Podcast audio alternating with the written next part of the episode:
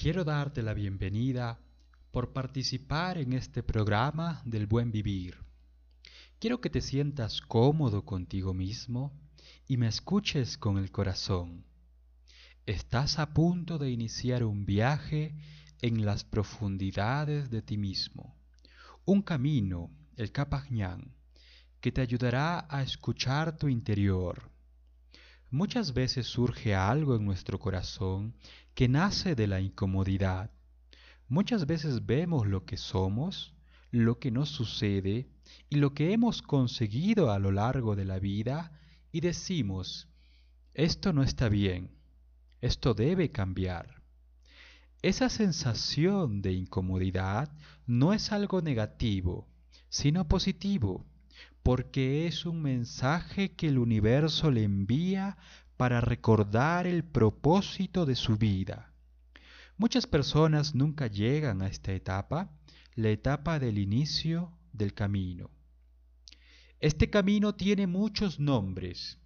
El camino, la vía, la senda, el despertar. Un viaje lleno de aventuras, lleno de sorpresas y bendiciones en su vida, pero también de retos y exigencias.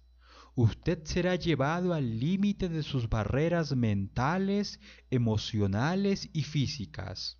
Usted realizará un cambio positivo en su vida y logrará derribar aquellos miedos que le han limitado por mucho tiempo.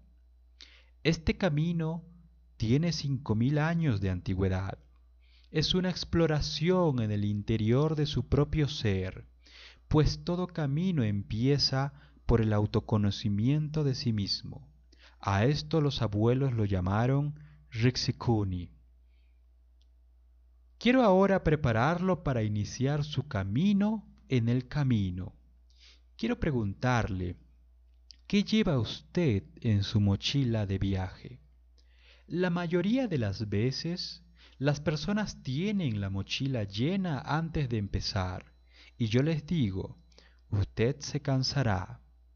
Llenamos la mochila con nuestras experiencias negativas, nuestros prejuicios y creencias, nuestros recuerdos del pasado, nuestras tristezas y enojos. Nos aferramos a recuerdos, situaciones y personas que solo han llenado nuestra vida de insatisfacción, de dolor, de dificultad y amargura. Llenamos nuestra mochila de todos los deseos motivados por el ego sin darnos cuenta que son la verdadera causa de nuestra infelicidad. Nos resistimos a dejarlos por diversos motivos. Pero usted debe saber algo. Aquello a lo que usted se aferra es lo que le impide ser plenamente feliz aquello a lo que usted se apega no le deja ser libre. Así como el aprendiz Tito Collana se resistió a dejar su vida pasada al conocer a la Mauta y Yatupac, de igual forma nos resistimos a dejar todo aquello que nos han hecho infelices a lo largo de nuestra vida. Como si fuese una relación tóxica con nuestro entorno, volvemos una y otra vez a lo mismo. El Amauta y Yatupac le dijo a Titu Collana, deja todo lo que te ata a la tierra y camina conmigo. De igual forma, si usted quiere iniciar el camino, usted debe arrojar todo aquello que le ha causado infelicidad e incomodidad a lo largo de su vida.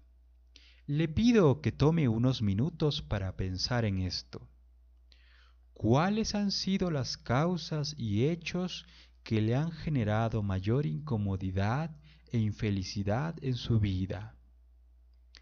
En los siguientes capítulos aprenderemos a liberar el corazón y poder vivir en el aquí y ahora, el Kunampacha.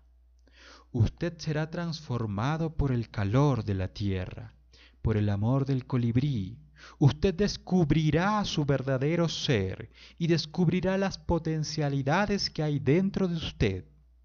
Cuando ello ocurra, habrá un antes y un después en su vida.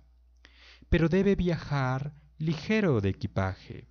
Para poder volar, para poder volar libremente sin ataduras ni impedimentos.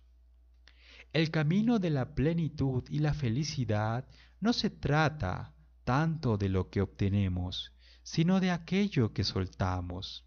Dese una oportunidad a usted mismo de liberarse y volar en libertad, plenitud y creación. Desde todo el corazón, Son Koiwan, lleno toda mi energía para Son Koiwan Ukyaiki. Con todo el corazón te abrazo y te digo,